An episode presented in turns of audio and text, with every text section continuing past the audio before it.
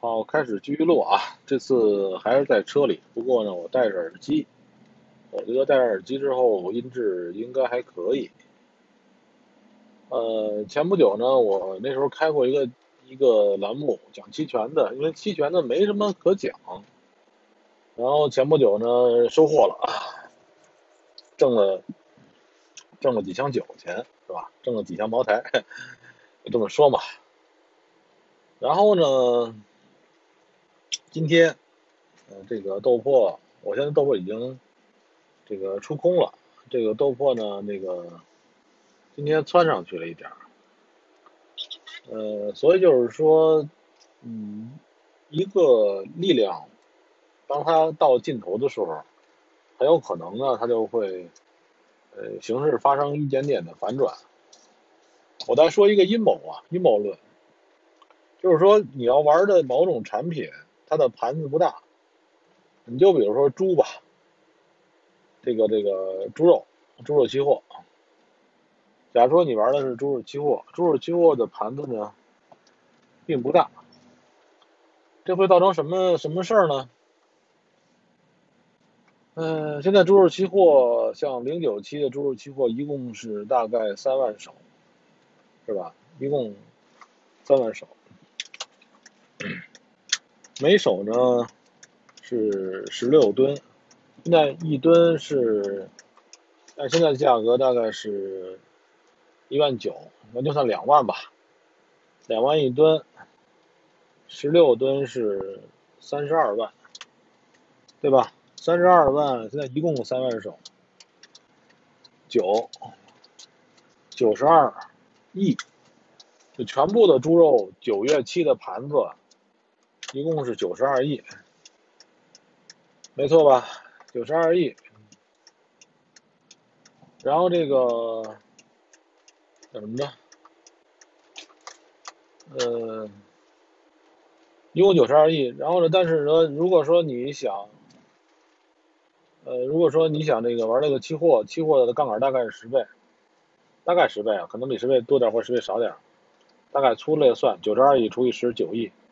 也就是所有的东西只有九亿资金，如果拿出十分之一的资金作为撬动这个价格，几千万就够了，对吧？我这说了一个原理是这样，这个这个先说这核心部分啊，就是说为什么说盘子少了小了之后有人能够操纵这个价格呢？尤其是在期货里边，你比如说现在你你定义为期货，你在这个猪肉，猪肉这个猪肉啊，你在一点八万的时候你空的，你空的，实际上势头是空，大家都都想着空，对吧？但一点八万你空了，哎，你设了个止损，一一点九五万吧，假如说一点九万或一点九五万，你想着，哎呀，这个一手亏个一万多块钱、两万多块钱差不多了，这这次我作为止损，这个结论会怎么样呢？这结论会造成。你比如说，有的人就想逆势把你的支撑给打了，因为盘子不大嘛，拿出几百万或者一两千万就能打，打结果是怎么样？如果说现在你看啊，我买入，我买入，买入那能把价格托起了一点点，这个时候你看到亏了，如果你是空单，你止损你的空单，止损空单是怎么止损的？就是你要买入一单多单来中和，其实你在你的平，你平你的空单的时候，你就已经加入了等量的对手行列。你手里有一手空单，你想把这个手单这手空单平掉，你就需要一手多单，你就要买入一手多单，因为手里没有多单嘛。所以就是说这个怎么玩呢？就是如果说有人有资金，资金比较大点的话，我现在。比如一万八的时候，你买空，我买多，对吧？我把这个空单买没了，价格就会往上走一点点。当我走到你坚持不了了，比如你的一万九是你的止损位置，当我把价格这个这个拱到这个位置的时候，你进行止损，你你止损的是方法就是你要买一单多单，当时价格如果是一万九还是一万九千一。是吧？你都会买，就是你你平那平仓的时候，就是买一单多单。所以这个时候就可以玩。如果资金量可以的话，就是我就是让你们空杀空，这叫空杀空嘛。你空，你你觉得哎损失了，损失受不了了，想跑掉，你就要你就要站到对方的阵营去。这就是说，为什么我不喜欢玩这个盘子比较小的产品。盘子小产品里边就会在关你所谓的关键位置，是吧？你所谓的这个心理承受位置，你这也是为什么前面我也讲过外汇里边似的，不要去刻意的追求关键位置，关键关键位置是很容易，呃，让这个大资金有所操作的。就顶这套，知道吧？我这个这套，有人把止损位都放那位置，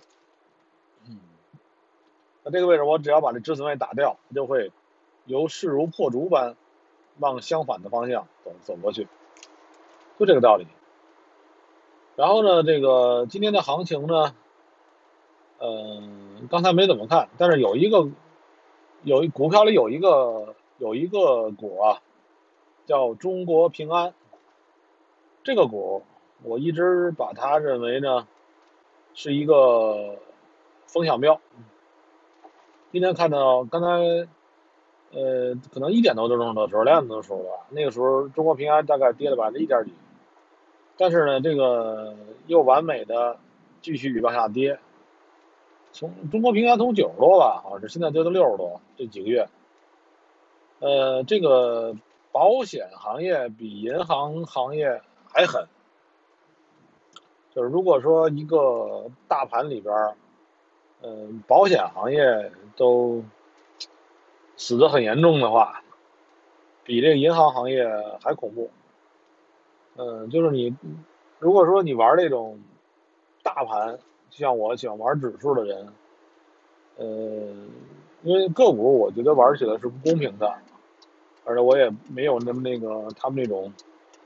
所谓的洞察能力啊，啊，这个小股里边有东西，那么那说的头头是道，这个我也不会。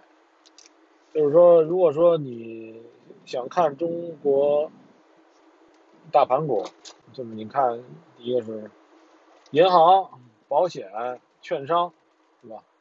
券商就是投行嘛，是吧？就是在中国就是投行，其实也是银行一部分。就这个三类股票，如果说它好，大盘才能好。它是整个的这个大盘的一个工具，工具端。工具端什么意思？就是说它是烧水做饭的，对吧？它是这个伺候牌局的。这个是这这这这，我忽然想到这个伺候牌局这个这个词儿说的很很，忽然想到这个词儿不错啊，就人家是伺候牌局的。连伺候牌局都都饿死了，是吧？那个这牌这个牌更没人玩了。反正就这三类吧。什么时候然后看着这三类，银行、保险、这个券商，如果他们活得好，整个的大盘才能好，是吧？个股甭甭先甭谈别的。然后上午呢，看到一个消息，就是这个雄安新区。会有很多的银行都搬过去，我上午看了看，好像那个国有几大行都准备搬过去。哎呀，这个意味着什么呢？意味着雄安周边会需要大量的服务业啊，对吧？吃喝是吧？住这个做食品加工的这个。小孩上学的，这东西都是很有好处的。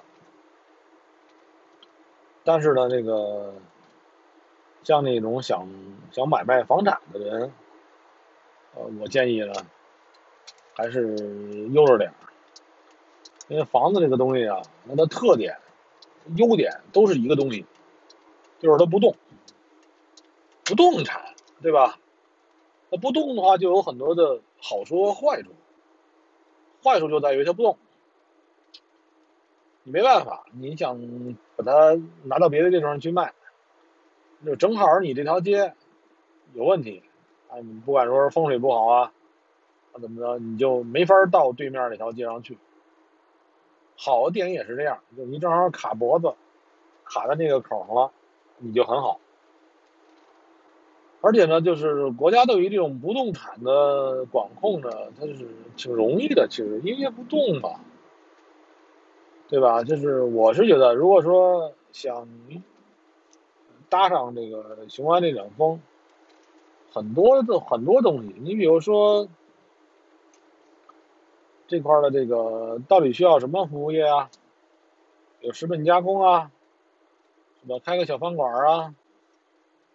对吧？或者是说，这个去开个食品加工小公司啊，食品半半成的食品加工公司啊，对吧？或者先把执照弄下来，弄一个食品加工的小点儿，不也行吗？是吧？就是你的食品不一定会给这些央企的人直接吃，但是这里边也有服务员啊，也有这个里边打工的，是吧？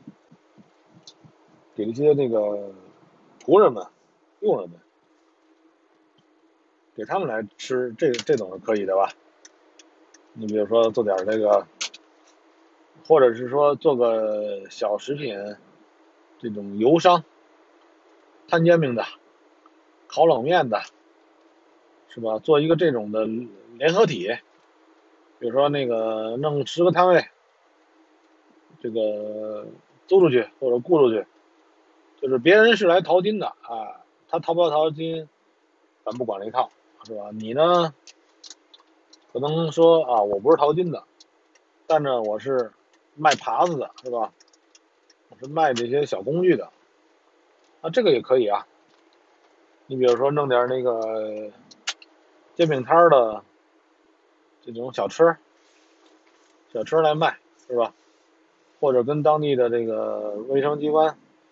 弄点那种早早餐的阳光早餐摊，是吧？北京就有这东西啊，就是你马路边摆早餐就犯法，他弄一小车，弄得挺漂亮的，然后呢把你装进去，这就合法。但是你得租他这阳光早餐摊儿，这摊儿的话几千块钱，是吧？比如说哪个卫生机构说这个这个城市我往外放放放放一千个这种小车。这也是个事儿啊，说你把它弄过来，这这个就跟那个出租车牌照似的。我觉得这个这种生意，比起你要说非要去买个房、买个地啊什么的，我觉得比那应该要强得多。而且呢，这个不受那个不受人拴住啊。这主要就是说，这个为什么说植物比动物要缺少灵性？就是因为植物它有根儿，它非得种在地上。动物可以跑啊，就动物可以跑到各种地方去啊。那这里边就是说，那个做一个动物型经济，不要做一个植物型经济。植物型经济就会给别人造成一种，哎呀，跑不了是吧？走不了，跑不了啊，这种感觉，这种感觉。非常非常就非常非常不爽，对吧？哎呀，还有什么呢？就是外汇这边呢，现在就是呃，美国的指数已经确认了底部了，现在以后该做的就是呃，卖空各种非美，哎，买入美元货币对，对吧？比如说美日要涨。欧美要跌，澳美要跌，这是大的趋势。大的趋势之，在这个趋势之下啊，去做各种都可以吧。外汇是最容易的一个，但是现在我们不是在在国内嘛，也没有实际上没有太好的渠道，实际上真的没有太好的渠道。呃，资金量太小，不值得玩；太大的话，谁都不安全，对吧？说说说你安全的那帮人就是。就是胡说八道，真的真真的就是胡胡说八道，或者在银行里头玩那个银行的那个那个那个双向外汇那个，但是他那个呢，点差又太高，而且一点点杠杆没有，是吧？那那那有什么意思？哎呀，所以现在我觉得国内啊，最好的是是把大量的钱搁到基金里面，然后拿小量的钱你去玩那个基金，不是玩那个那个期货，期货你搁个几十万就足够了。还有一个就是，呃，其实对于小交易者来讲呢，就是仓位轻。就是个宝贝，仓位轻的话，你所有东西都可以不着不急的挣钱。呃，什么叫轻呢？就是一般来讲，你觉得轻，你觉得轻的时候，都是还是轻的不够。这句话你们可以反复重复的听。就是如果说你还是一个目前没挣钱的人，就是。不能稳定挣钱的人，你觉得轻的仓位就还不够，还不够轻。离你现在的仓位你再砍掉一半或砍掉三分之二去，这个仓位，你比如说你账户有五十万人民币，你够破，够破呀，你只做五手，你觉得太轻了吧？这个，其实够了，让你弄好了的话，一个月赚几万块钱，五十万的本儿，一个月赚几万块钱，赚个三五万还少吗？百分之十，或者说你挣到百分之十，你挣个一两万，百分之四、百分之五，少吗？你认为少，是因为你投入太少。你比如说，你才一共才投入个一两万块钱，是吧？那当然你赚个百分之二三，一个月你觉得太少了，那你纯粹逗玩呢。想投资的话，你投资的太少，然后又去冒那个大的风险，那纯粹就是英文叫 gambling，是吧？你在 gambling，好吧？这个录的时间也长点儿。就这样吧。